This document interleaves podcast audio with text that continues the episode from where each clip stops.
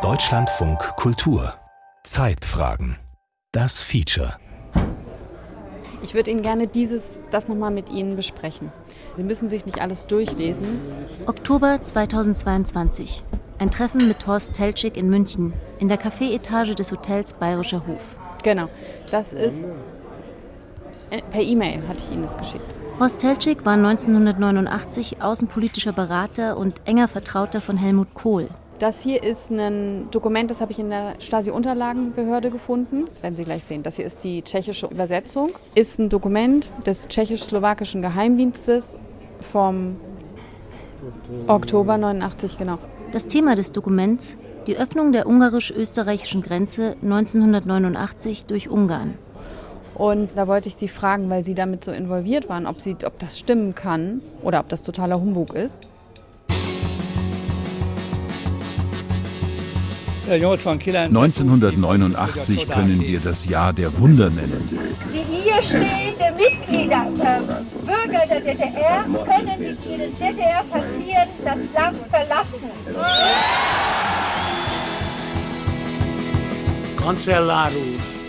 Herr Bundeskanzler, Ungarn und ich, wir sind keine Menschenhändler.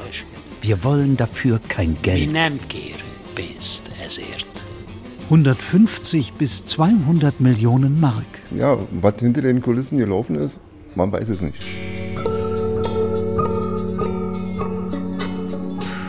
Die Schuldenfalle des Sozialismus, wie die Bundesrepublik 1989 mit der Verschuldung des Ostblocks Politik machte.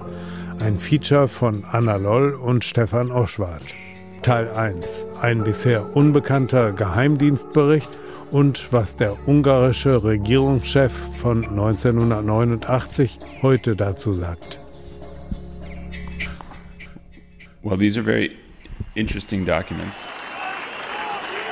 1989, das Jahr, in dem die Mauer fällt, in dem sich der eiserne Vorhang öffnet.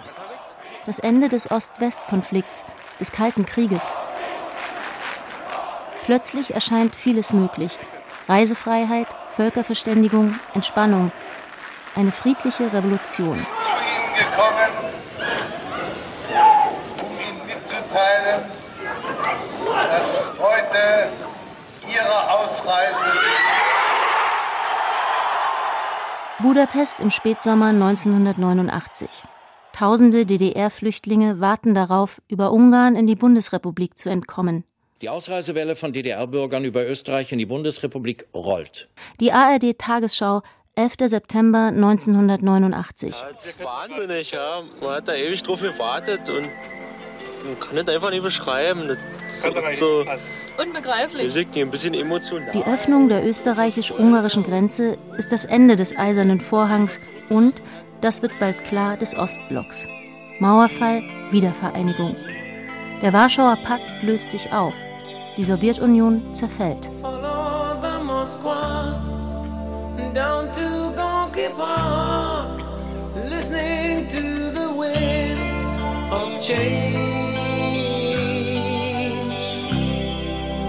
August summer night, soldiers passing by, listening to the wind of change.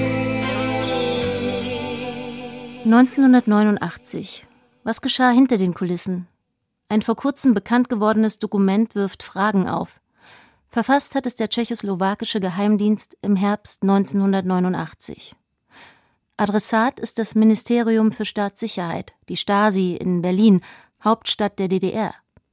Am 6. Oktober 1989 erhält es der Genosse Minister, das ist handschriftlich am rechten Rand des Dokuments vermerkt, Erich Mielke, der Minister für Staatssicherheit in der DDR. Das Dokument liegt Deutschlandfunk Kultur exklusiv vor. Nach bisherigen Erkenntnissen aus diplomatischen und ökonomischen Kreisen der BRD ist offenkundig, dass die ungarische Handlungsweise im Fall der DDR-Flüchtlinge ökonomisch-finanzielle und außenpolitische Gründe hat. Die erlangten Informationen bestätigen, dass zwischen den Regierungen der BRD und der UVR, der Ungarischen Volksrepublik, eine Vereinbarung über die Zahlung eines Betrages für die DDR-Flüchtlinge in der Höhe getroffen wurde, der an die DDR bisher beim Freikauf politischer Häftlinge gezahlt wurde. Es wird geschätzt, dass Ungarn auf diesem Weg von der BRD 150 bis 200 Millionen Mark erhalten wird. Um diese Summe werden der Ungarischen Volksrepublik die Zahlungen herabgesetzt, die sie an die BRD im Zusammenhang mit einem Regierungskredit zu leisten hat, der ihr in den vergangenen Jahren gewährt wurde. Gleichzeitig hat die westdeutsche Regierung versprochen, ihren Einfluss in Bankenkreisen der BRD geltend zu machen, damit die Privatbanken der BRD den ungarischen Wünschen entgegenkommen. Der tschechoslowakische Geheimdienst behauptet hier, die Grenzöffnung wurde erkauft. Mit einer Art Kopfgeld. Für alle DDR-Bürgerinnen und Bürger, die Ungarn über die Grenze in den Westen lässt, soll es pro Kopf einen Schuldenerlass gegeben haben für einen Kredit, den Ungarn vorher bei der Bundesrepublik aufgenommen hatte. So wie die Bundesrepublik der DDR ein Kopfgeld zahlte, wenn politische Häftlinge aus dem Gefängnis in den Westen entlassen wurden. Und die Bundesregierung habe zugesagt, Ungarn bei den Privatbanken zu unterstützen. Die Frage ist, stimmt das? Hat die Bundesregierung die Öffnung des eisernen Vorhangs durch finanzielle Zusagen befördert? Wie kam es, dass Ungarn im Spätsommer 1989 den Grenzzaun öffnete und damit jene Entwicklung in Gang setzte, die für die DDR das Ende bedeutete? Eine Spurensuche zu den Hintergründen der Vorgeschichte des Mauerfalls. Jetzt komme ich zu den, zu den äh, Häftlingen. Ja? Stasi-Chef Erich Mielke in einem Mitschnitt des MFS, des Ministeriums für Staatssicherheit. Aber was soll er bei uns hier sitzen und frisst ja bei uns so? Warum soll er nicht weg? Weil ich denke, ökonomisch für unsere Republik, Mensch. Schon Anfang der 60er Jahre war der DDR klar, dass Devisen für sie ein Problem sein könnten. Um an Devisen zu kommen, erwog die SED mit dem Einverständnis von Mielke, Häftlinge in die Bundesrepublik zu entlassen, wenn sie Geld dafür bekam. Devisen. Also der erste Freikauf politischer Gefangener zwischen den beiden Staaten, muss man hinzufügen, der fand 1963 statt. Dort wurden acht Personen für den Gegenwert von etwas mehr als 200.000 D-Mark freigekauft. Jan Philipp Wölbern ist Historiker und Referent für Osteuropa bei der Konrad-Adenauer-Stiftung. Er hat seine Promotion zum Freikauf von DDR-Häftlingen durch die Bundesrepublik geschrieben. Der Grundsatz in Bonn lautete, es sollten nur Menschen, politische Gefangene, freigekauft werden, die aus rechtsstaatlicher Sicht zu Unrecht in Haft waren. Davon gab es zu diesem Zeitpunkt Tausende, sagt Jan Philipp Wölbern. Dann gab es Sonderaktionen, wo der Einzelpreis, wenn man die Zahl der Inhaftierten durch die Gesamtsumme teilte, auf bis zu 200.000 D-Mark pro Person ansteigen konnte. Ein Verfahren, das ständig zu Streitereien zwischen Bonn und Ostberlin führte. Das Problem ist dann in den 70er Jahren durch eine Pauschalierung gelöst worden. Man hat dann auf Basis der Durchschnittswerte eine Summe ermittelt, sich darauf geeinigt, die bei knapp unter 96.000 D-Mark pro Häftling lag. Und dabei ist es dann im Wesentlichen auch bis 1989 geblieben. Bis einschließlich 1989 kamen über den Häftlingsverkauf mehr als 31.000 DDR-Bürgerinnen und Bürger in den Westen. Die Gegenleistung rund 3 Milliarden D-Mark. Da die Bundesrepublik bald nicht mehr Geld zahlte, sondern in Gütern verrechnete, entstand ein ausgefeiltes System, mit dem die DDR auf dem Weltmarkt liquide blieb. Jan Philipp Wölbern. Allerdings ist das in den 70er und 80er Jahren irgendwann gar nicht mehr gegenständlich als Ware in die DDR geliefert worden, sondern teilweise nur noch als, ja, als Papier, als, als Schein, ne? was der DDR-Seite es dann ermöglicht hat, diese Waren sehr schnell wieder in Devisen umzuwandeln und diese Gelder auf Konten einzuzahlen und dann diese Gelder zu benutzen, um die Zahlungsbilanz der DDR auszugleichen. Es gab noch ein zweites Land, mit dem die Bundesregierung diesen Deal Devisen gegen Menschen praktizierte. Das war Rumänien, um Rumänien-Deutschen die Ausreise zu ermöglichen. Soweit bekannt gab es kein anderes Ostblockland, mit dem die Bundesrepublik solche Art Geschäfte machte bis 1989.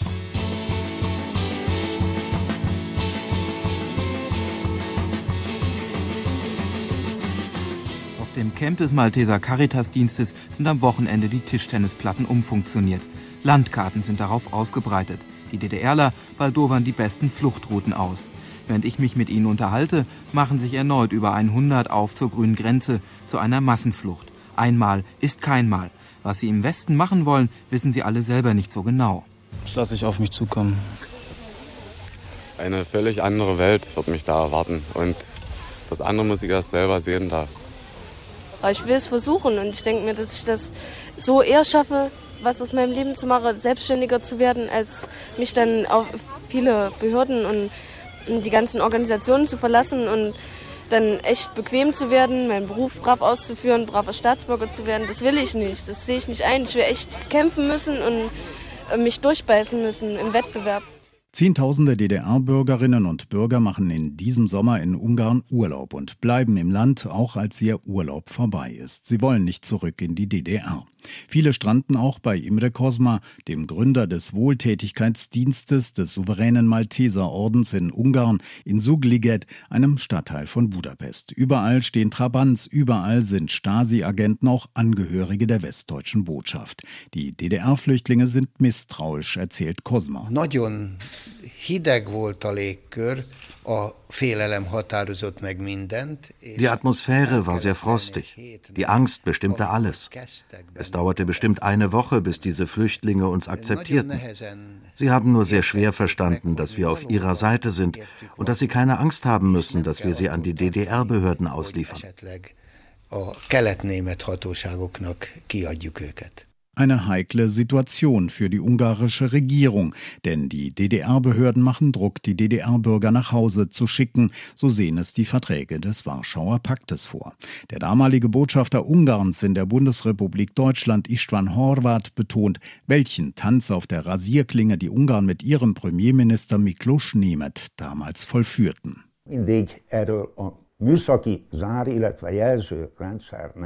Es wird immer vom Abbau der Grenzanlagen gesprochen. Aber ein viel wichtigerer Schritt von uns war, dass Anfang 1989 die Polizei und der Staatssicherheitsapparat damit aufhörten, die DDR-Bürger, deren Aufenthaltsgenehmigung abgelaufen war, einzusammeln und an die DDR-Behörden auszuliefern.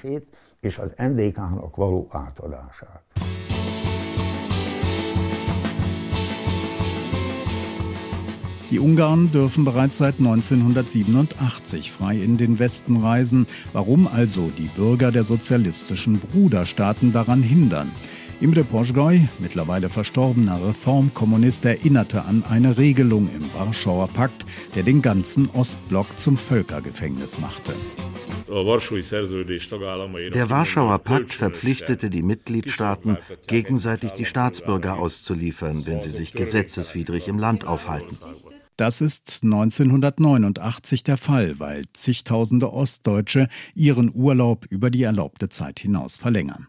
Die Regierung des Reformkommunisten Miklos Nemeth ist also in einer Zwickmühle. Er lässt schon seit dem Frühjahr die Grenzanlagen abbauen. Im Mai durchschneiden die Außenminister von Österreich und Ungarn, Alois Mock und Djula Horn, vor der Weltpresse bei der Grenzstation Hedjesholm den Grenzzaun.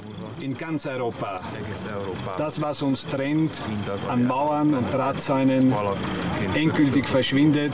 Für den Abbau der Grenzanlagen hatte sich Miklos Nemeth Anfang März 1989 das Platzett des KPDSU-Chefs Michael Gorbatschow Gorbatschow geholt, hat der mittlerweile verstorbene Autor des Buchs Der erste Riss in der Mauer, Andreas Oplatka, erzählt. Also was den ersten Schritt anging, den Abbruch des Eisernen Vorhangs, den teilten die Ungarn Anfang März der ungarische Ministerpräsident Miklos Nemeth in Moskau Michael Gorbatschow, dem Generalsekretär der KPDSU, mit. Im Endeffekt kann man sagen, dass Gorbatschow nickte und sagte, ja, das könnt ihr tun. Also mit anderen Worten, dort hatten die Ungarn den sowjetischen Segen. Besuch bei Miklos Nemeth im Sommer 2022. Im Gespräch mit Deutschlandfunk Kultur erinnert er an die Unterredung mit dem sowjetischen Reformer so.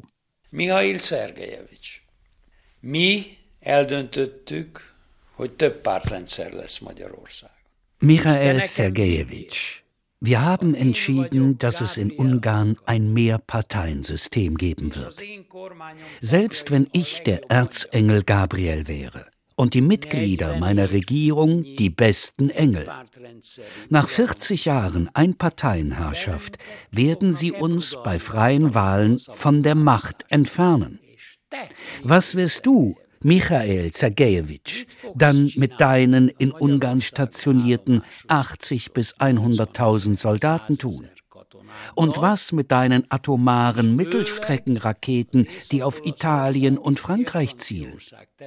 Das wird eine Koalitionsregierung sicher nicht einfach runterschlucken. Darauf schlug er auf die Stuhllehne und sagte, Miklosch, solange ich in diesem Stuhl sitze, wird sich 1956 nicht wiederholen. 1956 nem ismétlődik meg. Im Herbst 1956 hatten sich Aufständische gegen die Sowjets erhoben. Fast 200.000 Ungarn flohen Ende 1956 ins Ausland. In Ungarn selbst nahmen die Sieger Rache. Mehr als 350 Todesurteile wurden gefällt und vollstreckt. 1989 war die Situation eine andere. Aber konnte Miklos Nemeth trotz aller Beteuerungen Gorbatschows ihm gegenüber, dem Reformer in Moskau, trauen? Die orthodoxeren Bruderstaaten machten Druck, um den Reformkurs zu stoppen. Der Historiker Andreas Oplatka. Ceausescu hat versucht, während des ganzen Jahres 89 eine Front der sozialistischen Länder gegen Ungarn zusammenzuschmieden und das gelang nicht, weil Gorbatschow nicht mitspielte. Es gab natürlich Opposition gegen Ungarn oder Besorgnis äh, wegen Ungarn in der DDR, äh, in der Tschechoslowakei und Rumänien und Bulgarien. Das waren die vier immer noch orthodox geführten Länder. Es gibt einen Brief von Honecker Ende April verabschiedet an die Leitungsorgane der SED. Äh, in diesem Brief heißt es, Genossen Ungarn ist für den Sozialismus praktisch verloren. Anfang Juli am Warschau-Pakt-Gipfel in Bukarest haben Ceausescu und Zhivkov, Bulgarien, äh, Reden gehalten, indem sie gegen Polen und Ungarn ein gemeinsames Vorgehen forderten. Aber auch da spielte Gorbatschow nicht mit.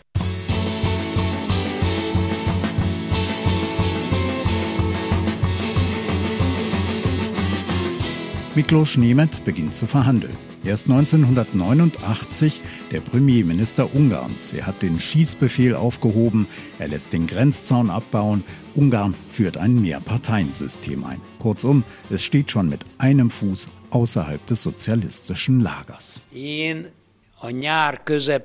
Sommer, Ende Juli, Anfang August werde ich mit den Folgen meiner Entscheidung konfrontiert erzählt Miklos Nemeth im Gespräch mit Deutschlandfunk Kultur. Ich mache Urlaub am Plattensee. Alle Campingplätze sind voll. Am Straßenrand sind Zelte. Tausende und Abertausende DDR-Bürger halten sich hier auf. Zwischen 60 und 120.000 DDR-Bürger, diese Zahl kursiert, kehren nach Ablauf ihres Urlaubs nicht in die DDR zurück. Ich musste entscheiden, was wird. Also habe ich entschieden, dass wir das so lösen, dass wir die Ostdeutschen aus Ungarn herauslassen.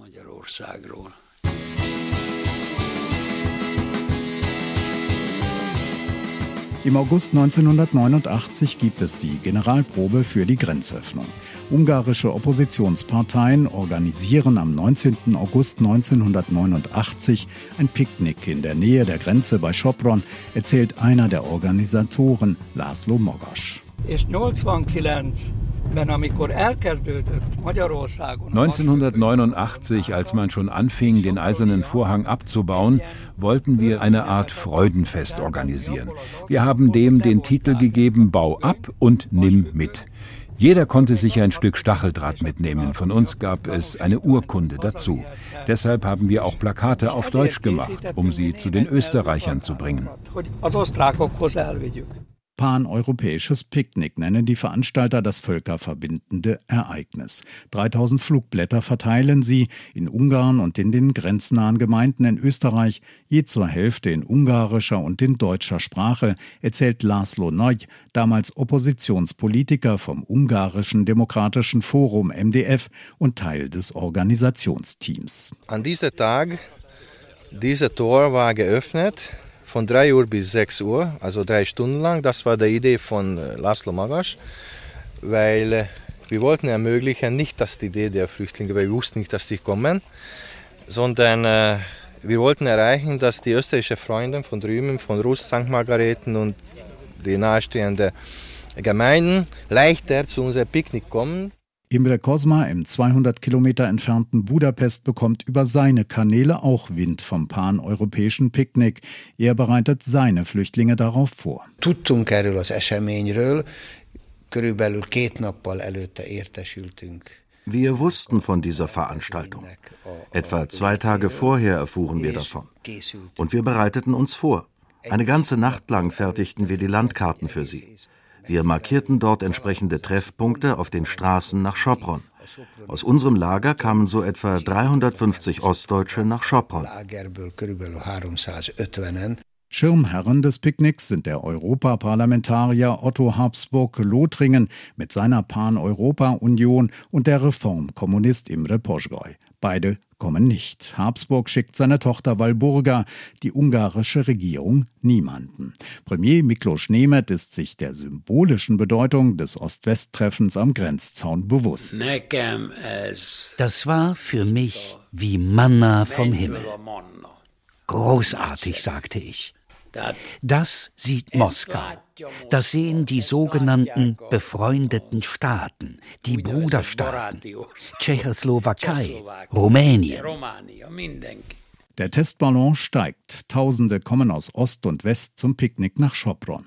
Grenzschützer Arpad Beller schaut am Nachmittag des 19. August 1989 nur noch zu, wie etwa 700 DDR-Bürger das Tor im Grenzzaun stürmen. Ich habe es geschafft. Das sind bei Mama und Papa. Bei Oma und Opa sind hier. Ich habe es geklappt, bei Oma und Opa.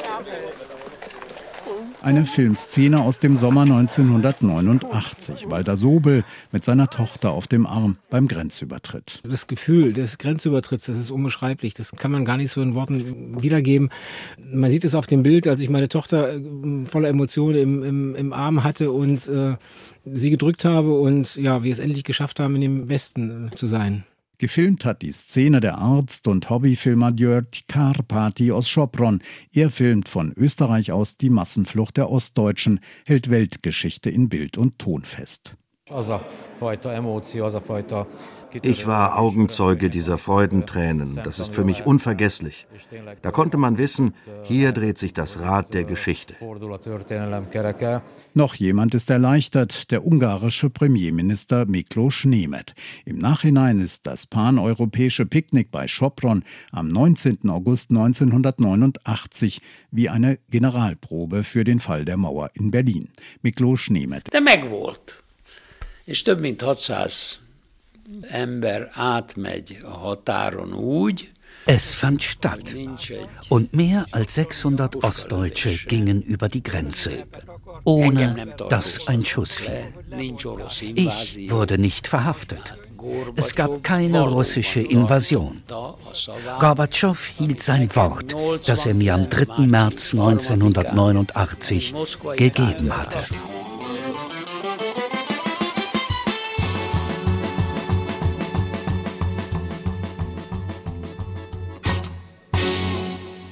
Was war die ungarische Motivation? fragt der Historiker Andreas Oplatka und hat diese Antworten. Im ersten Schritt technisch, der eiserne Vorhang war in schlechtem Zustand.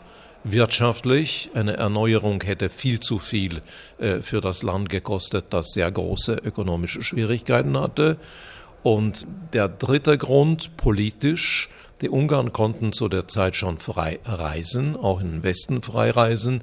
Und sie sagten sich, warum sollen wir die eigene Bevölkerung mit solchen Mitteln bewachen, wo die doch äh, legal auch ausreisen können.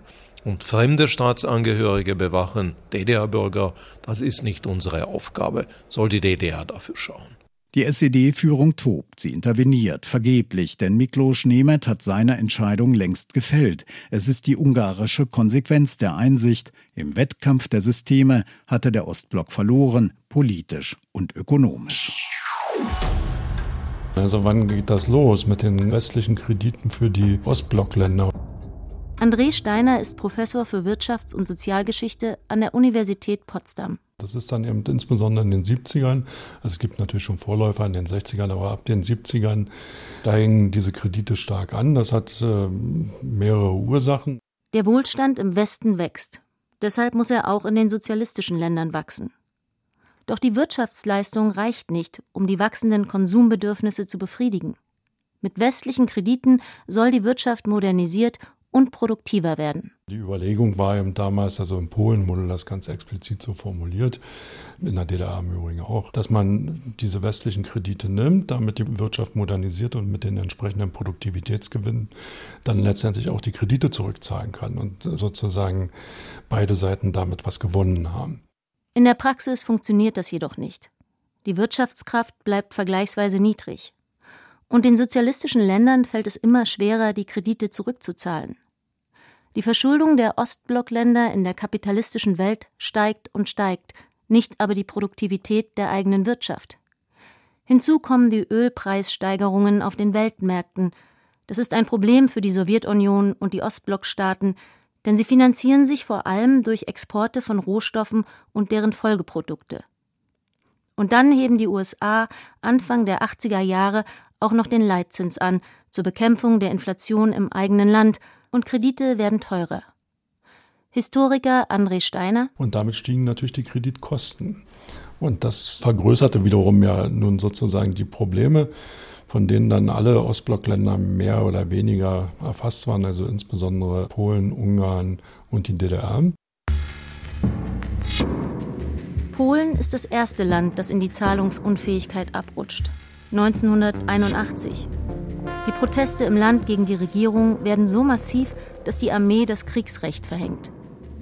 Das nächste Land, dem die Zahlungsunfähigkeit droht, ist Ungarn. Zwischen 1985 und 1987 hat sich die Nettoverschuldung Ungarns verdoppelt. Die Inflation liegt bei fast 20 Prozent. Ungarn braucht allein 2,5 Milliarden Dollar jährlich für Zins- und Kapitaldienst. Ökonomische Hilfe aus Moskau ist nicht zu erwarten.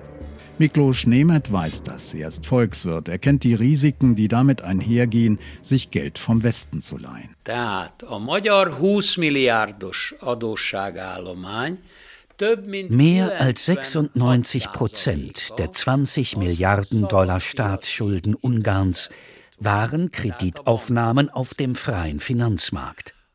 Das lief also über die Banken. Wenn ich als Ungarn pleite gehe, muss ich in den Londoner Club gehen. Dort diktieren mir die Wertpapierbesitzer. Wenn ich aber pleite gehe und ein guter Teil meines Kredits zwischen Staaten abgeschlossen ist, verhandle ich mit dem Pariser Club. Und dort kann ich dann mit den Deutschen, den Holländern, den Franzosen darüber reden, wie viel erlasst ihr mir?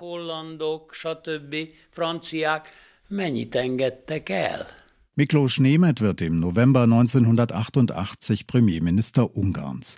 Zuvor war er sieben Jahre lang im Zentralkomitee der ungarischen Sozialistischen Arbeiterpartei zuständig für die Wirtschaftspolitik.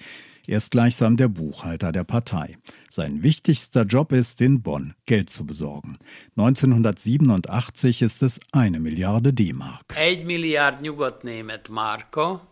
Mein Vorgänger, Karoy Groß, hat eine Milliarde deutsche Mark bekommen. Aber den Kredit 250 Millionen, 250 Millionen und 500 Millionen vom Bund habe ich 1986, 87 verhandelt. Mit Alfred Herrhausen, Lothar Späth und Franz Josef Strauß. Unterschrieben hat das Karol Groß 1988. Und wann kam das Geld? Sofort. Noch 1988. Als Volkswirt weiß er, das ist nur ein Tropfen auf den heißen Stein. Ungarn ist weiter klamm, das ist Nemeth 1989 klar. Aber dieses Geld war natürlich zu wenig. Bei 20 Milliarden Schulden, eine Milliarde deutsche Mark, auch wenn mit günstigen Konditionen, bleibt nur an der Oberfläche. Also, als wir damit fertig waren, starteten wir die nächste Runde. Ungarn ist, nicht als einziges Ostblockland, in eine Schuldenfalle der kapitalistischen Welt geraten.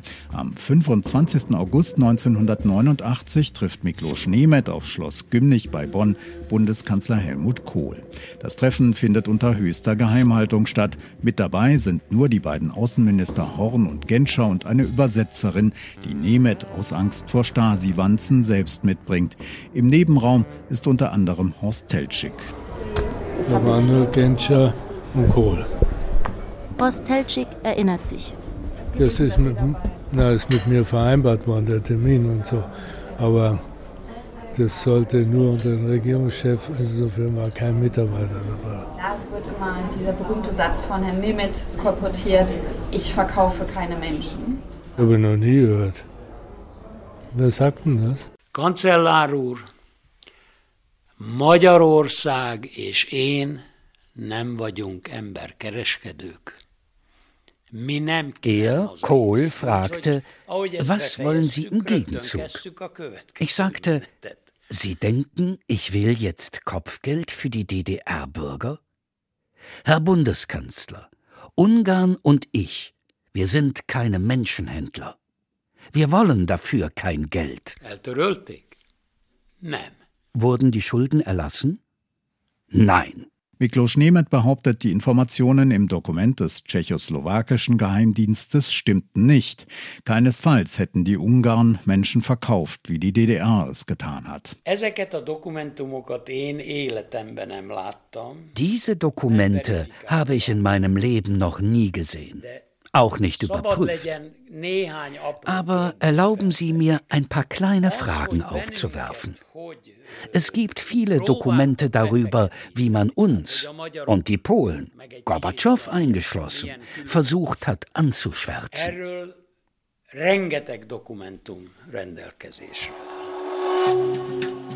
Ein berechtigter Einwand. Zum Überlebenskampf der alten Gewalten in den Regimen der orthodox-kommunistischen Ostblockländer gehörten auch Geheimdienstintrigen. Doch die Frage ist damit noch nicht beantwortet. Welche Rolle spielte die Schuldenfalle, die ökonomische Notlage bei der Grenzöffnung 1989? Und wie hat die Bundesregierung damit Politik gemacht?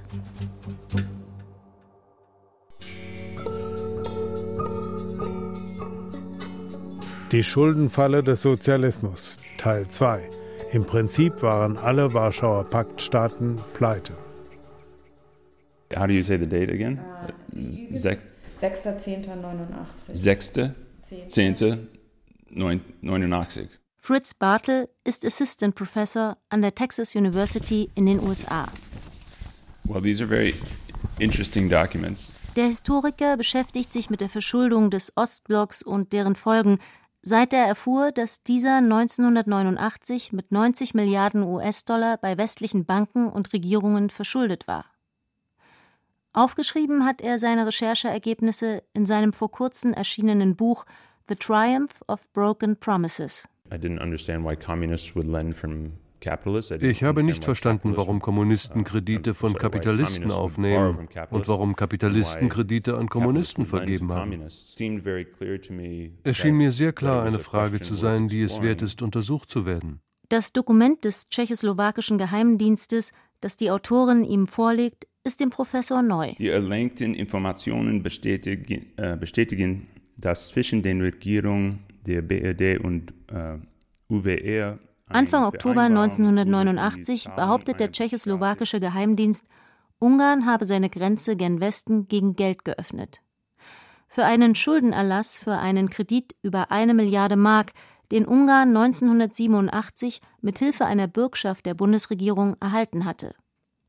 Fritz Bartel meint, die Details des Dokuments zu verifizieren sei sicher interessant, wenn auch schwierig.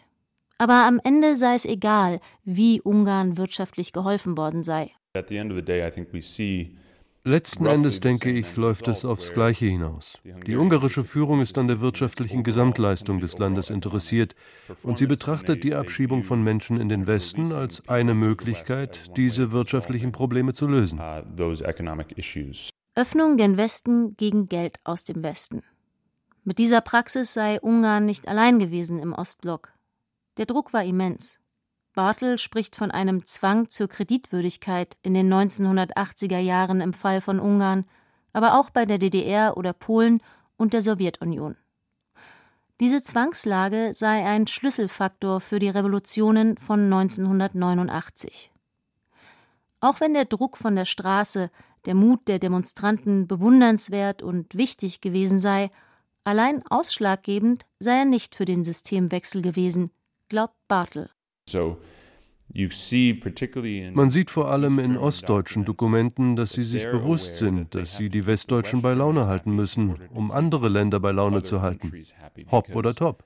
Die Westdeutschen entscheiden über deinen Ruf in der Welt. Die Kreditwürdigkeit der Ostblockstaaten ist ein entscheidender Faktor 1989. Auch andere Länder wie Japan vergeben Kredite, aber sie lassen sich wesentlich durch die Einschätzung der Westdeutschen leiten. Es gilt also,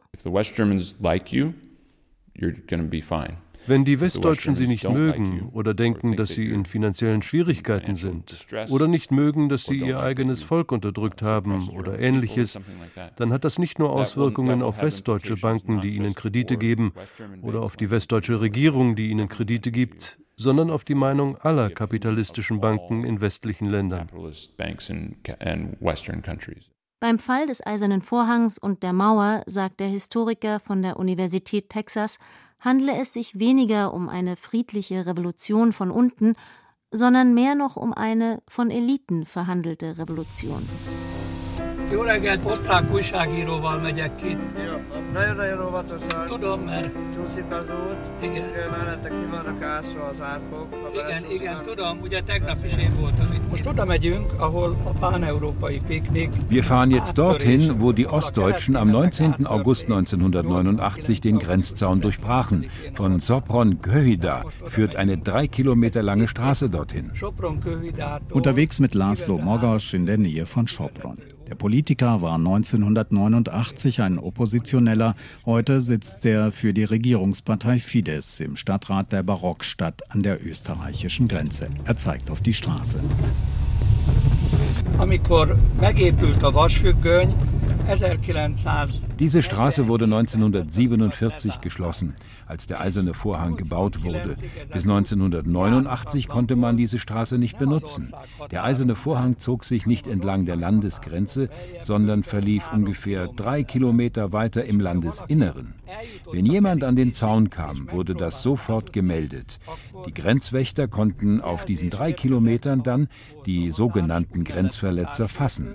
Das war also der sogenannte Eiserne Vorhang.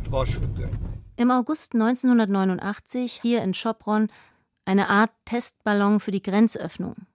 Die Bilder, wie zwischen 600 und 700 DDR-Bürgerinnen und Bürger nach Österreich fliehen, gehen um die Welt.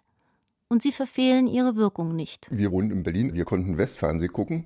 Also hm, hat man nie Informationen gehabt. So, und dann konnte man, wenn man eins und eins zusammenrechnen kann, dass dann irgendwas passiert. Andreas Gladny wollte schon immer weg aus der DDR. Seine Frau Sabine bald auch. Eigentlich waren wir so da angekommen, dass man so sagt, wir sind jetzt Ende 20 und bis zur Rente wird sich in diesem Land nichts ändern. Wo du sagst, du lebst nur einmal und das soll jetzt gewesen sein. Also so waren meine Gedanken, dass man sagt, nee, will hier weg, will noch was von der Welt sehen. Anfang September, die Sommerferien sind gerade vorbei, packen die beiden ihren neunjährigen Sohn Robin ins Auto. Ein rotes Auto mit vier Rädern. Und es hieß Lada. Und erzählen ihm, dass sie nach Prag fahren. Nochmal Urlaub. In der Schule haben wir gar nichts gesagt. Robin erinnert sich heute noch gut an die Abreise aus Ostberlin. Ich habe das gespürt, dass es kein normaler Urlaub ist. Eingepackt hat er das selbstgehäkelte Kuscheltier von Oma und seinen Walkman. Ich habe Michael Jackson auf dem Walkman gehört, ja Das war so mein Soundtrack zur Flucht. Sie seien einfach auf blauen Dunst losgefahren. Meine Horrorvorstellung war, dass man dann vielleicht auch noch ewig wochenlang in diesem Lager kampieren muss. Sagt Sabine. Müssen sie aber gar nicht. In Budapest angekommen, wollten sie uns nicht haben. Aufnahmelager war überfüllt. Und dann haben sie uns zum Balaton geschickt. Da haben sie ein Hotel freigemacht. Und da haben wir dann noch zwei Tage gewohnt. Es herrscht Partystimmung. Es war schönes Wetter, wie Urlaub. Nur mit dem ein Ziel, ja, wenn Urlaub vorbei, wir fahren in die eine Richtung und nicht wieder zurück. Und dann, am zweiten Tag am Plattensee? Die Fernseher liefen aber. So, und da kam dann die offizielle Information, dass die Grenze aufgemacht wird. Übers Fernsehen. Mit Dolmetscher und, und, und. Weil Ungarisch. Und ja, und so sind wir zu der Information gekommen. Und war nicht schlecht. Die Grenze gen Westen geht um Mitternacht auf. Ohne Schüsse, ohne Gewalt. Der eiserne Vorhang ist offen. In der Nacht vom 10. auf den 11. September 1989.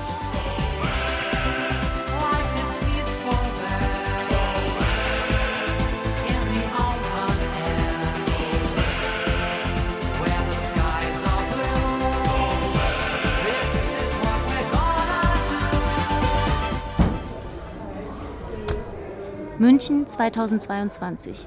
Termin mit Horst Teltschik. 1989 war er der außenpolitische Berater von Bundeskanzler Helmut Kohl, dessen Redenschreiber und Vertrauter. Einer der Strategen der Regierung. Als Helmut Kohl Bundeskanzler wurde, war natürlich schon unsere Überlegung, wie entwickeln wir die Beziehungen zu den Warschauer Paktstaaten, also neben der Sowjetunion. Die Sowjetunion hatte Priorität, klar. Aber es war klar, wir müssen auch die Bündnispartner der Sowjetunion ins Auge nehmen und versuchen, Beziehungen zu entwickeln. Dabei spielt Geld eine immer größere Rolle. Denn im Prinzip waren alle Warschauer Paktstaaten, einschließlich der Sowjetunion, waren sie im Prinzip alle pleite. Sie brauchten alle Kredite. Und Horst Teltschik war der, der die Kredite verhandelte. Zum Beispiel in Ungarn. Kader sprach mit mir hauptsächlich über seinen Wunsch, Kredite zu bekommen. Janosch Kader war bis 1988 Generalsekretär der ungarischen Sozialistischen Arbeiterpartei und über Jahrzehnte der mächtigste Mann in Ungarn. Ich sagte ihm, also der Bundeskanzler sei dafür durchaus offen, aber es setze voraus, dass er die Reformpolitik fortsetze. Und da sagte er mir, Herr Teltschik, wir haben die Probleme, weil wir Reformen eingeführt haben und Sie könnten jetzt nicht weitere Reformen vorantreiben, weil Sie eben solche ökonomischen Probleme hätten. Ja, sagte ich dann, es ist schwierig, nicht? Kredite zu bekommen. Kader will nicht reformieren. Also gibt es auch kein Geld von der Bundesrepublik. Erstmal. Bei seinem Besuch bekommt Horst Teltschik die Gelegenheit, zwei Sekretäre des Zentralkomitees der ungarischen Partei kennenzulernen und unter vier Augen sprechen zu dürfen. Das war Miklos Nemeth, späterer Ministerpräsident, CK-Sekretär für Wirtschaft, der mir im Prinzip nur eine Botschaft mitgab. Wir müssen Kader loswerden, aber wenn Sie das täten, bräuchten Sie Kredit. Gut, das habe ich zur Kenntnis genommen. Dann habe ich den CK-Sekretär für internationale Beziehungen kennengelernt, Herrn Horn, und der erzählte mir im Prinzip die gleiche Botschaft. Tatsächlich dankt Kader am 27. Mai 1988 ab. Der neue Chef der Kommunistischen Partei wird Karol Gross. Zu dem ersten Besuch von Ministerpräsident Groß waren zwei Deutsche, nämlich ich im Auftrag des Kanzlers, zusammen mit Herrn Herrhausen, Chef der Deutschen Bank. Und unser Auftrag war mit Herrn Groß, wie verabredet jetzt, einen Kredit von einer Milliarde zu verhandeln. Und das haben wir auch getan und war auch erfolgreich. Ungarn bekommt 1987 eine Milliarde D-Mark von einem Bankenkonsortium, angeführt von der Deutschen Bank aus Luxemburg. Die Bürgschaft gibt die Bundesregierung. Aber mit Groß geht es auch nicht so richtig weiter, sagt Horst Teltschik. Dann wurde mir die Nachricht gegeben von Horn und Nemeth, wir müssen selber übernehmen. Und so kam es ja auch. Nemeth wurde Ministerpräsident und Horn Außenminister. Und da gab es dann auch Kredit. Und ich habe da viele Gespräche mit ihm geführt. Und in der Phase der beiden wurde die Grenze geöffnet durch die berühmte Szene, wo die den Stacheldraht durchschnitten. Und dann dieses berühmte Frühstück, wo die Grenze geöffnet wurde für die DDR-Flüchtlinge.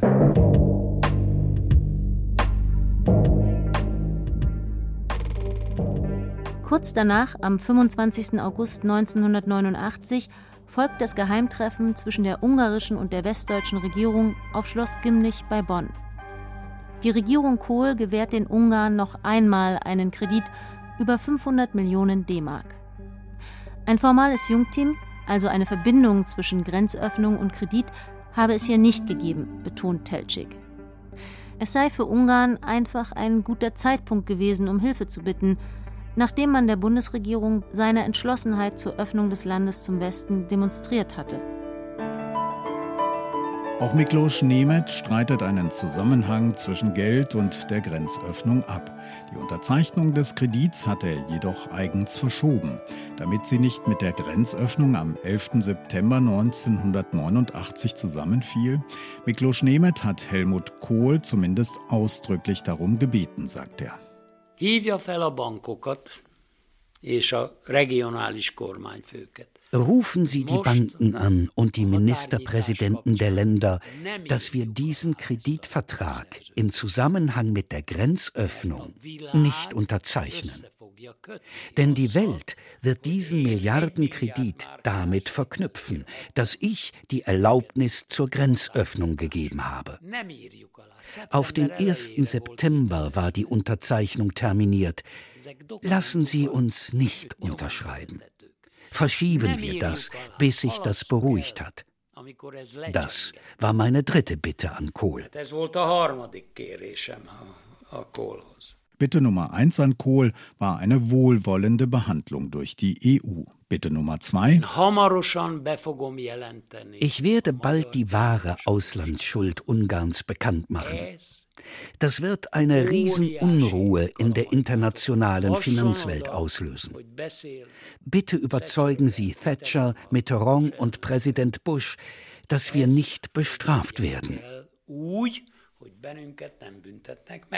1984 sind es 9,4 Milliarden US-Dollar.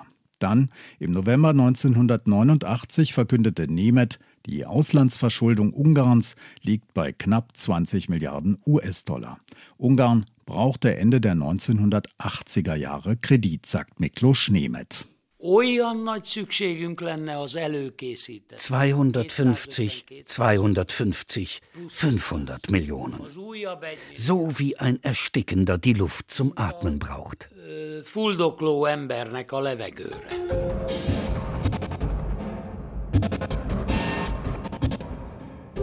Für die Banken im Westen ist es eine interessante Situation. Kredite, wie sie die ungarische Außenhandelsbank aufnimmt, haben eine Laufzeit von einem halben Jahr. Die Staaten wenden sich dafür zumeist an den sogenannten Euro-Geldmarkt in Luxemburg. Dort haben alle großen deutschen Banken Vertretungen. In Luxemburg sind die Kreditbedingungen in den 1980er Jahren besonders gut, allerdings nicht mehr für Ungarn. Das Land ist Ende der 80er Jahre nicht mehr kreditwürdig. Sein Limit ist bei den Banken ausgeschöpft, sagt Christopher Kopper. Er ist Professor an der Fakultät für Geschichtswissenschaft, Philosophie und Theologie der Universität Bielefeld. Einer seiner Forschungsschwerpunkte Staatsschuldenkrisen. So gesehen kam dann natürlich ein von der Bundesregierung verbürgter zinsgünstiger Kredit der deutschen Banken an den ungarischen Staat im September 89 gerade recht. Und den Banken auch. Denn durch die Bürgschaft der Bundesregierung können die Banken nicht verlieren, nur gewinnen. Zahlt der Schuldner, in dem Fall Ungarn, den Kredit zurück, streichen die Banken die Zinsen ein. Gibt es einen Ausfall, springt der Staat, also die Steuerzahler, ein und begleicht den Ausfall. Christopher Kopper sieht, wie sein Kollege Fritz Bartel und anders als die Beteiligten Teltschik und Nemeth selbst durchaus einen Zusammenhang zwischen dem Kredit und dem im wahrsten Sinne des Wortes einschneidenden Ereignis im September 1989. dass die ungarische Regierung am 10. September 1989 die Grenzen nach Österreich für DDR-Flüchtlinge aufgemacht hatte, um damit einen Kredit von einer halben Milliarde D-Mark von bundesdeutschen Banken zu bekommen, für den die Bundesregierung haftete. Verbindungen zwischen politischen Zugeständnissen und Geld habe es immer wieder gegeben, auch wenn sie selten formell festgehalten wurden, wie beim Häftlingshandel mit der DDR, sagt Christopher Kopper. Er hat solche Deals selbst miterlebt. Denn der Historiker ist nicht nur Professor, sondern auch Sohn von Hilmar Kopper, dem ehemaligen Vorstandsmitglied der Deutschen Bank. Ja, ich war bei der Unterzeichnung des zweiten Milliardenkredits selber dabei. Also mein Vater hatte dann noch ein kleines Essen gegeben für seinen ostdeutschen Kollegen Dr. Werner Pulze. Die Unterzeichnung des Vertrags über den von CSU-Chef Franz Josef Strauß eingefädelten Milliardenkredit fand im Privathaus der Koppers in Kronberg bei Frankfurt am Main statt. Sie sollte vorerst geheim bleiben, denn die Zustimmung des Bundeskabinetts stand noch aus. Ich weiß noch, dass dann Herr Dr. Pulze meinen Vater bat, kurz noch in Ostberlin anrufen zu dürfen. Und wir haben ihm dann gesagt, also oben im Fernsehzimmer ist ein Telefon, da können Sie dann frei auswählen. Ich war natürlich nicht beim Telefongespräch dabei, aber ich habe dann durch die nicht ganz geschlossene Tür gehört, dass er seinen Gesprächspartner mit Alexander angeredet hat. Ich vermute daher, dass es Alexander Schalk-Golodkowski war, der dann die Nachricht bekam, gleich wird der Vertrag unterzeichnet. Der inzwischen verstorbene Alexander Schalk-Golokowski war der Devisenhändler der DDR und noch einiges mehr. Vor allem aber der Chef der Abteilung für kommerzielle Koordinierung im Ministerium für Außenhandel der DDR.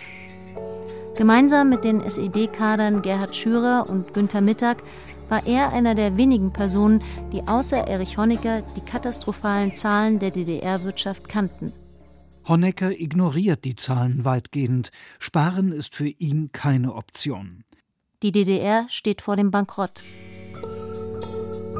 In der Not wendet sich Alexander Schalk-Golodkowski im Frühjahr 1983 an den Erzfeind, an den CSU-Chef Franz Josef Strauß, den bayerischen Ministerpräsidenten. Der erzählt jedem, der es hören will, dass er Kommunisten hasse. Aber er trifft sich mit Schalk. Fritz Bartel von der Texas University hat sich die Verhandlungen genau angeschaut. Schalk sagt ihm sehr schnell, dass die DDR an keiner Art von Konditionalität für diese Kredite interessiert ist. Hört sich erst einmal nicht sehr attraktiv an für den antikommunistischen Geldgeber. Aber Strauß hat einen Plan. Strauß ist dafür durchaus offen, uh, denn es geht ihm, wie er später sagt, darum, die DDR so süchtig nach der D-Mark zu machen wie einen Drogensüchtigen nach Heroin. Im Mai 1989 nimmt die Verschuldung der DDR monatlich um rund 500 Millionen D-Mark zu, auf 49 Milliarden. 1991 würde die DDR zahlungsunfähig sein. Um den Bankrott abzuwenden, müsste sie massiv sparen. Der Lebensstandard der Bevölkerung müsste um 30 Prozent gesenkt werden. Doch niemand in der Regierung will dafür verantwortlich sein. Also bleibt nur eins. Die DDR braucht neue Kredite. Anfang November 1989 reist Alexander Schalk-Golokowski nach Bonn. Er will 10 Milliarden D-Mark von der Bundesregierung haben, doch die Bundesregierung weigert sich. Denn die DDR will keine Garantien für Reformen abgeben, nur mündliche, vage Absprachen. Das ist Kohl diesmal zu wenig. Das war zu einer Zeit, als es in der DDR massive Proteste für Reformen gibt. Und so kommen die Westdeutschen zu dem Schluss, wenn wir den Ostdeutschen Geld geben wollen, muss das die Aufhebung der verfassungsmäßigen Vorherrschaft der Kommunistischen Partei in der DDR und den Übergang zu freien und fairen Wahlen beinhalten. And moving towards free and fair elections. Am 26. Oktober 1989 telefoniert Kanzler Kohl das erste Mal direkt mit Egon Krenz, dem Nachfolger von Erich Honecker, und findet deutliche Worte. Geld gäbe es nur, wenn Krenz freie Wahlen zulasse und aufhöre, die Ostdeutschen einzusperren und wenn er anfange, die Wirtschaft der DDR zu liberalisieren. Krenz spricht von Erpressung und ordnet doch an, ein weitreichendes Reisefreiheitsgesetz zu erarbeiten. Das soll am 10. November 1989 in Kraft treten. Also Privatreisen nach dem Ausland können ohne Vorliegen von Voraussetzungen, Reiseanlässe und Verwandtschaftsverhältnisse beantragt werden. Die Genehmigungen werden kurzfristig erteilt. Das tritt nach meiner Kenntnis ist das sofort unverzüglich. Durch die verunglückte Pressekonferenz von Günter Schabowski drängen die Berliner schon am Vorabend zur Mauer mit den bekannten Konsequenzen. Circa eine Stunde ungefähr sind die Grenzen offen, im wahrsten Sinne des Wortes gestürmt worden. Der Mauerfall geschieht in einem Augenblick, als die SED bereits unter ökonomischem Druck der Bundesregierung bereit ist, ihre Tore zu öffnen und damit die Existenzgrundlage ihres Staates aufs Spiel zu setzen. Jahre später, bei einer Untersuchung der Bundesbank, kommt heraus, dass die Verschuldung der DDR nicht so hoch war, wie die DDR-Führung dachte. Sie hatte offenbar den Überblick verloren. Ob die DDR in dem Sinne 100 Prozent pleite ist. Klaus Reichenbach, CDU, hat sich 1990 beim Antritt der ersten frei gewählten Regierung in der DDR die Zahlen angeschaut. Über Zahlen gerechnet wahrscheinlich nicht, aber man muss die DDR insgesamt sehen. Die strauchelnde Produktion, die Mangelwirtschaft. Ich sage jetzt mal, es war einfach so, wenn Sie jetzt versuchen, ein Problem zu lösen wirtschaftlicher Art in der DDR und bezeichnen das mal als ein Loch, dann haben Sie in den 70er Jahren zwei andere Probleme damit aufgegriffen, weil sie dann irgendwelche Reserven und entsprechend Ressourcen nutzen konnten, um dieses Loch zu löschen. Da kamen aber zwei neue dazu. In den 80er Jahren war das dann ungefähr ein Verhältnis, ein Loch zuzumachen, fünf neue aufreißen. Bis in die 70er Jahre sei die DDR noch einigermaßen wettbewerbsfähig gewesen. Aber dann verpasste sie die Modernisierung der Technik, der Industrieanlagen, die sie sich nicht leisten konnte. Hinzu kam die wenig effektive Planwirtschaft. Das alles potenzierte sich über die Jahre. 1989 sagt Klaus Reichenbach. Demzufolge, es war kurz vor 12 Uhr. Ganz anders ist 1989 die Situation für die damalige Tschechoslowakei. Sie lässt im Herbst die DDR-Flüchtlinge in der Botschaft der BRD in Prag zwar ausreisen, aber generell steht das Land sehr viel weniger unter dem Druck des Westens als seine Nachbarn. Professor Oldajic Tuma ist Direktor des Instituts für Zeitgeschichte der Akademie der Wissenschaften der Tschechischen Republik. Die Tschechoslowakei versuchte ihre, sagen wir mal, Pflichten als Verbündeter Ostdeutschlands zu erfüllen und versuchte in der Tat, die tschechoslowakisch-ungarische Grenze für ostdeutsche Bürger ohne ordnungsgemäße Papiere zu schließen. Die Tschechoslowakei war wirtschaftlich anders aufgestellt als Polen oder Ungarn oder auch die DDR. Die Tschechoslowakei hatte einige Kredite, die aber nicht so hoch waren wie die von Polen und Ungarn. Die Auslandsverschuldung der Tschechoslowakei betrug 10 Prozent der Auslandsverschuldung Ungarns oder so ähnlich. In der Tat war die finanzielle Gesamtbilanz positiv. Derart positiv, dass das Land sogar Geld verlieh. Vor allem an die Sowjetunion, Kuba, Libyen, Syrien und ähnliche Länder. Auf die Tschechoslowakei konnte die Bundesregierung nicht durch finanzielle Abhängigkeit Druck ausüben, wie auf Ungarn, Polen und die DDR. Trotzdem stürzte Ende 1989 auch in Prag das Regime. Grund war, da sind sich alle Beobachter einig, vor allem die Schwäche der Sowjetunion. 1989 lag sie wirtschaftlich am Boden. Sie konnte und wollte ihren Vormachtsanspruch nicht mehr durchsetzen. Mit Perestroika und Glasnost hatte Michael Gorbatschow in Moskau den Reformprozess eingeleitet, mit dem auch die Sowjetunion von ihrer alten Ideologie abrückte. Daher war die samtene Revolution in Prag vor allem ein Ergebnis des politischen Aufbegehrens, nicht das Ergebnis eines wirtschaftlichen Kollaps. Gorbatschow hingegen stand unter enormem wirtschaftlichen Druck. Helmut Kohl hat ihm ein Versprechen gegeben. Er hat Gorbatschow gesagt, wenn wir ihm bei seiner Reformpolitik Glasnost und Perestroika helfen können, ja, werden wir das tun. Und das hat Gorbatschow nicht vergessen. Sagt Horst Teltschik. 1988 garantierte die Bundesregierung der Sowjetunion einen Kredit von 3 Milliarden D-Mark. Ein Bankenkonsortium vergab ihn, angeführt von der Deutschen Bank. Im Winter 1989-90 bat die sowjetische Regierung die Bundesregierung erneut um Hilfe bei der Versorgungskrise des Landes. Kohl ließ rund 2 Milliarden D-Mark an Versorgungsgütern, Lebensmitteln und Waren des täglichen Bedarfs nach Russland schicken. Nach diesen Entscheidungen über die Besorgung von Verbrauchsgütern kam die Anfrage nach einem Kredit. Und die Größenordnung waren 5 Milliarden. Im Frühjahr 1989 reiste Teltschik nach Moskau, zusammen mit dem Chef der Deutschen Bank und dem der Dresdner Bank, unter höchster Geheimhaltung, um Gorbatschow zu treffen. Wenn wir den Kredit von 5 Milliarden, den wir drei in Moskau verhandelt haben, wenn der nicht zustande gekommen wäre, wäre die Sowjetunion im Sommer 1990 zahlungsunfähig gewesen. Eigentlich wollte Gorbatschow 20 Milliarden, sagt Historiker Fritz Bartel. Gorbatschow stimmt schließlich dem Abzug der sowjetischen Truppen aus dem Vereinigten Deutschland und dem Beitritt des Vereinigten Deutschlands zur NATO grundsätzlich zu. Dann fragt er, okay, wie hoch wird der endgültige Preis sein? Kohl schlägt vor, dass die Experten das verhandeln. Das müssten nicht sie tun, die Staatschefs. Der Bundeskanzler rechnet offenbar nicht damit, dass es hier Probleme geben könnte.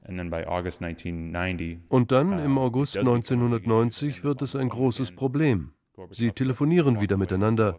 Gorbatschow droht den gesamten Wiedervereinigungsprozess in die Luft zu jagen, wenn er nicht 20 Milliarden bekommt. Kohl bietet acht, sagt Bartel. Gorbatschow ist das zu wenig. Am 10.10.1990 dann, eine Woche nach der deutschen Wiedervereinigung, er, Kohl, ruft zurück und sagt, okay, wie wäre es mit 12 Milliarden? Also einfach ein Geschenk. Technisch gesehen war es eine Zahlung für die Wiederansiedlung sowjetischer Truppen in der Sowjetunion. Aber jeder weiß, dass das Geld nicht dafür verwendet wird. Und dann sagt Kohl, um das Geschäft zu versüßen, er gäbe noch einen zinslosen Kredit dazu in Höhe von 3 Milliarden D-Mark. Process of German reunification costs the West German government about 20 billion Deutschmarks. Wollen wir die Einheit und Freiheit Deutschlands vollenden. Ob sie ohne die massiven Finanzprobleme der Sowjetunion erreichbar gewesen wäre, mitsamt Abzug der Besatzungstruppen und Beitritt des wiedervereinigten Deutschlands zur NATO? Ob Ungarn ohne seine massive Verschuldung, die der Bundesregierung Verhandlungsmöglichkeiten eröffnete, im Sommer 1989 den eisernen Vorhang geöffnet hätte?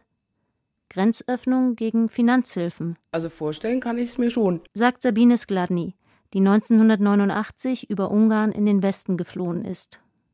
Ihr Mann Andreas sieht es ähnlich. Ja, was hinter den Kulissen gelaufen ist, man weiß es nicht. Grenzöffnung gegen Geld. Ob Schuldenerlass oder Kredit, das ist ihnen jedoch am Ende egal. Auch ihrem Sohn Robin Skladny. Also du hättest jetzt kein Problem, wenn es tatsächlich, wenn jetzt Kopfgeld in Anführungsstrichen, ja. Ehrlich gesagt nicht, weil es ist für eine positive Sache gewesen. Man hat was bezahlt, nicht für was Schlechtes. Man hat bezahlt für Leute, die danach in Freiheit gekommen sind. Die Schuldenfalle des Sozialismus, wie die Bundesrepublik mit der Verschuldung des Ostblocks Politik machte, eine Produktion von Anna Loll und Stefan Oschwart. Die Technik hatte Martin Eichberg, Regie Klaus-Michael Klingsporn, Redaktion Winfried Sträter